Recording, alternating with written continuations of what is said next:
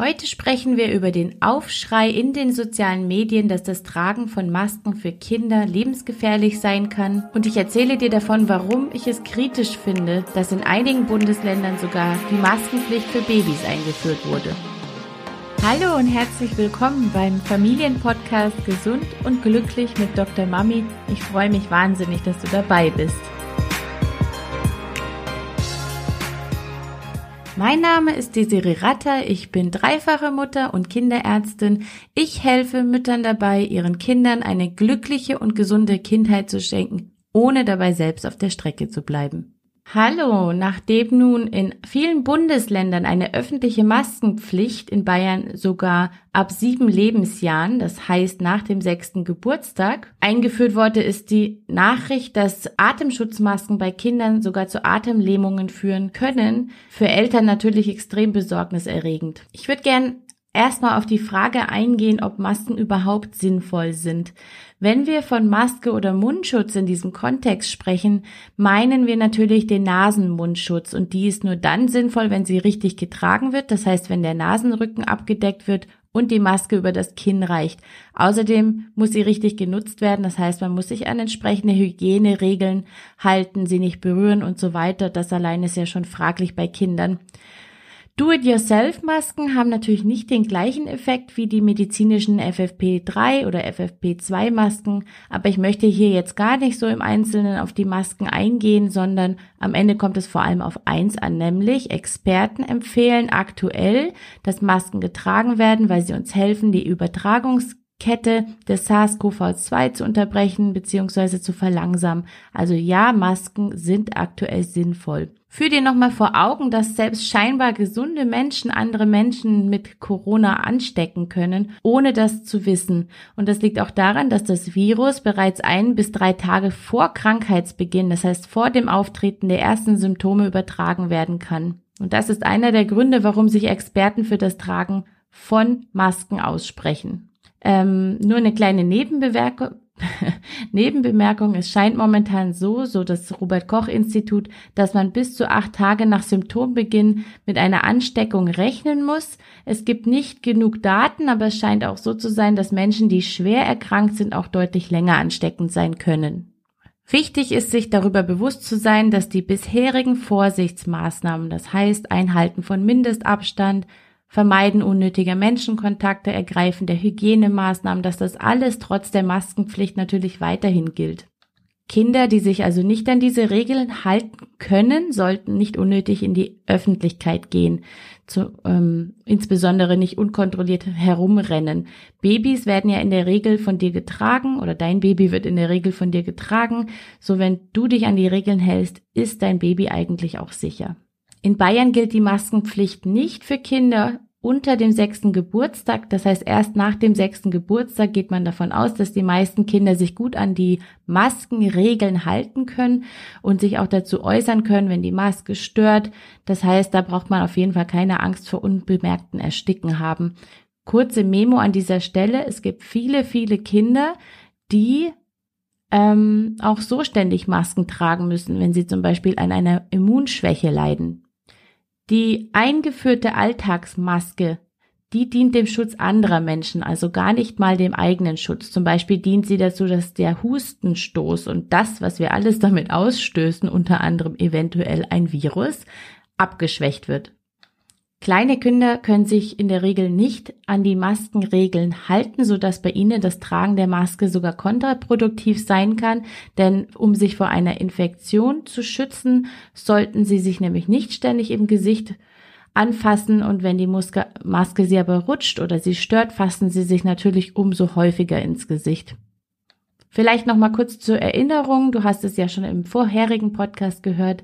95 Prozent der Kinder, die mit dem Virus infiziert worden sind, haben überhaupt keine Symptome. Also nochmal, es wurde nicht das Tragen medizinischer Masken empfohlen. Selbst genähte Masken zum Beispiel reichen für das, was man aktuell erreichen möchte, völlig aus. Sie sind deutlich luftdurchlässiger als die FFP2 und 3 Masken und ermöglichen einen guten Gasaustausch. Die Kinder atmen außerdem mehr Luft ein, als sich unter der Maske sammeln kann. Durch den Atemzug atmet das Kind also auch frische Luft durch die durchlässige Stoffmaske hindurch. Kinder sollen ja auch die Masken nur dann benutzen, wenn sie in der Öffentlichkeit sind, also nicht, wenn sie schlafen. Das heißt, die Zeit, in der die Kinder die Masken tragen, ist deutlich begrenzt. Sie sind wach und sie bestehen, bestehen, stehen unter deiner Beobachtung die ganze Zeit. Beim Toben und Spielen sollen sie deshalb keine Masken tragen, weil sie sich zum Beispiel am Gummizug verletzen können. Das heißt, Toben und Spielen findet ja derzeit sowieso eher daheim oder in der freien Natur ohne weiteren Menschenkontakt draußen statt. Wenn das gewährleistet ist, braucht dein Kind sowieso keine Maske dabei. Also bitte, bitte versuch dich zu entspannen. Die Masken sind eine sinnvolle, ja, sie sind lästig, aber sie sind eine Notwendigkeit, um eben diese Übertragungskette zu blockieren. So, nun habe ich auch gehört, dass in einigen Bundesländern die Maskenpflicht tatsächlich auch für Babys gilt. Und das finde ich ehrlich gesagt, ich weiß nicht, ob das nicht einen Ticken zu weit geht. Erstens gibt es bisher keine dokumentierten Fall darüber, dass ein Baby einen Erwachsenen angesteckt hat. Wenn, war es immer andersrum. Und stell dir das mal vor, wenn ein Baby unter der Maske Angst bekommt, dann kann es sich nicht einmal dagegen wehren. Also es kann nicht bewusst den Kopf wegdrehen, es kann es nicht die Maske wegziehen die Babys hüpfen ja auch gar nicht alleine durch den Supermarkt. Das heißt, sie können gut nahe am Körper der Eltern getragen werden und damit den vorgesehenen Mindestabstand zu anderen Menschen sehr, sehr sicher einhalten. Und wenn man bedenkt, dass eine der goldenen Regeln zur Prävention des plötzlichen Kindstod bei Babys ist, dass Kinder nicht auf dem Bauch liegen dürfen, dass dies für Babys gefährlich sein könnte wegen einer vermeintlichen Rückatmung von Kohlendioxid, und das wird ja den frisch gebackenen Eltern bereits vor und noch lange nach der Geburt immer und immer wieder eingetrichtert, dann kann man natürlich auch verstehen, dass von Seiten der Eltern hier eine erhöhte Angst vorliegt auf das Tragen in Bezug auf das Tragen einer Babymaske. Also ich kenne keine Untersuchung zum Tragen Babymasken ähm, in, in dieser ganzen Situation. Ich will einen ganz kurzen Exkurs machen, bevor wir dann ähm, zu dem eigentlichen Problem, was ich hinter der ganzen Babymaske-Geschichte sehe, eingehen. Aber ich will einen ganz kurzen Exkurs zum plötzlichen Kindstod machen, weil ich denke, dass das der Grund ist, warum viele auch so viel Angst vor dieser Babymaske haben. Also man kennt die eine Ursache für den plötzlichen Kindstod nicht. Man geht aktuell davon aus, dass bei Babys, die an plötzlichen Kindstod verstorben sind, es gar nicht ein Auslöser, wie zum Beispiel die Bauchlage und das vermeintliche Rückatmen, das ist ja auch nur eine Theorie von Kohlendioxid, ähm, dafür ursächlich ist, sondern dass verschiedene Faktoren, also ungünstige Faktoren zusammenwirken. Zum Beispiel die Bauchlage mit bereits vorbestehenden inneren Auffälligkeiten, wie zum Beispiel Veränderungen im Stoffwechsel, anatomische Veränderungen der Blutgefäße des Gehirns oder andere feine Fehlbildungen des Herzen. Und das möchte ich jetzt an dieser Stelle nochmal betonen, dass man nicht davon ausgeht, dass ein Faktor den plötzlichen Kindstod hervorruft, weil natürlich jetzt in Bezug auf die Maske viele das übertragen und das ist eben nicht richtig. Ich sehe bei der Maskenpflicht für Babys ehrlich gesagt ein ganz anderes Problem und ich hoffe, dass man sich nochmal mehr Gedanken darüber macht, wie zum Beispiel die Betreuung von Säuglingen oder überhaupt von Kindern unter drei Jahren in den Kinderkrippen, wenn sie denn wieder eröffnet werden, stattfinden soll, weil Babys im höchsten Maße darauf angewiesen sind, das Gesicht ihrer Besuchsperson zu lesen. Sie haben von Geburt an alle Kompetenzen, die sie brauchen, um das Gesicht ihrer Bindungsperson zu finden, zu sehen und in einem gewissen Maße auch interpretieren zu können. Ein Baby liest im Gesicht seiner Eltern nicht nur die Laune und das Befinden seiner Eltern ab, es findet in ihrer Mimik auch seinen eigenen Wert. Und das ist wirklich, wirklich krass. Das kann ich es gar nicht ausdrücken. Wenn du als Mama beim Spielen mit deinem Baby strahlende Augen hast, dann wird deinem Kind gespiegelt, wow, du bist ein wundervoller Mensch. Und das nicht nur über die Augen, sondern über dein ganzes Gesicht. Und ein Baby, das sich erschrickt, wird zuallererst den Augenkontakt mit seinen Eltern aufnehmen. Es braucht die Mimik der Eltern, um sich abzusichern und um zu wissen, dass alles in Ordnung ist, dass es sich keine Sorgen machen muss.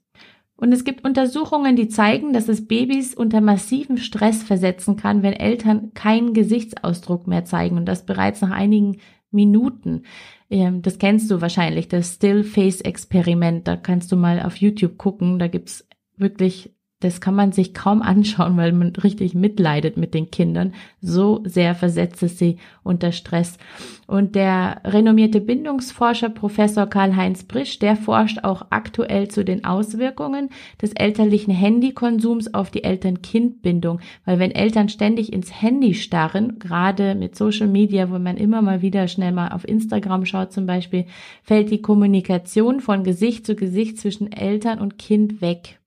Und es ist auch nachgewiesen, dass die Kommunikation sehr häufig vom Kind ausgeht. Und wenn Eltern das Kind gar nicht wahrnehmen, weil sie ständig beschäftigt sind mit ihrem Handy, dann werden sie deutlich, deutlich weniger mit ihrem Kind kommunizieren. Das ist wirklich erschreckend. Und da ist eben die Frage, was macht die Maske eigentlich mit den Babys? Ich kann jetzt an dieser Stelle nur als Tipp geben für alle, deren Babys der Maskenpflicht unterworfen sind, ähm, Beobachte dein Kind feinfühlig. Das heißt, siehst du Zeichen für Stress, wenn du deine Maske trägst und versuch die Zeit, während der du die Maske trägst, auf ein Minimum zu reduzieren. Es kann ja zum Beispiel auch gerade bei kleinen Babys, wenn du unterwegs bist, du hast die Maske an und du trägst es, dann schläft es wahrscheinlich sowieso und nimmt es gar nicht wahr, dann ist es alles halb so wild, aber sei einfach achtsam.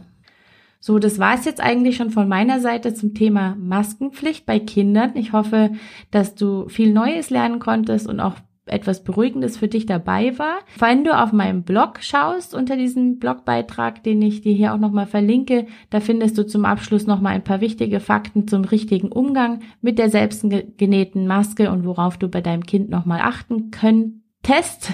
Wenn man sich nur noch verspricht, so wie ich, dann merkt man, es ist Zeit aufzuhören. Im nächsten Beitrag sprechen wir darüber, welche Rolle Achtsamkeit überhaupt im Leben, aber natürlich auch vor allem während der Corona-Krise spielen kann, für dich, für dein Kind, für deine Familie. Ich würde mich wahnsinnig freuen, wenn du mir eine Bewertung dalassen würdest und den Podcast weiterempfehlst, damit wir zusammen für mehr Glücklichkeit, Glück, Seligkeit und äh, Gesundheit im Leben vieler Familien sorgen können.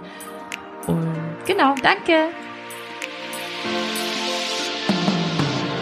So, das war's für heute beim Familienpodcast Gesund und Glücklich mit Dr. Mami und ich freue mich auf das nächste Mal. Ciao!